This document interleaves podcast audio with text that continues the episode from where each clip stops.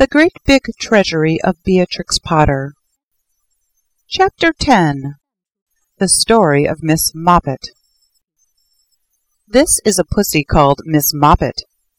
She thinks she has heard a mouse. This is the mouse peeping out behind the cupboard and making fun of Miss Moppet. He is not afraid of a kitten. This is Miss Moppet jumping just too late.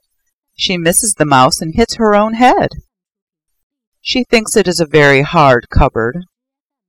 The mouse watches Miss Moppet from the top of the cupboard.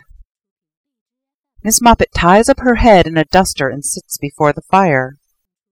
The mouse thinks she is looking very ill. He comes sliding down the bell pull. Miss Moppet looks worse and worse. The mouse comes a little nearer. Miss Moppet holds her poor head in her paws and looks at him through a hole in the duster. The mouse comes very close. And then all of a sudden Miss Moppet jumps upon the mouse.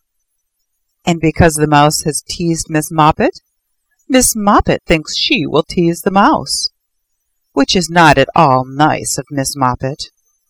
She ties him up in the duster and tosses it about like a ball. But she forgot about that hole in the duster, and when she untied it, there was no mouse. He had wriggled out and run away, and he is dancing a jig on top of the cupboard. End of the story of Miss Moppet by Beatrix Potter.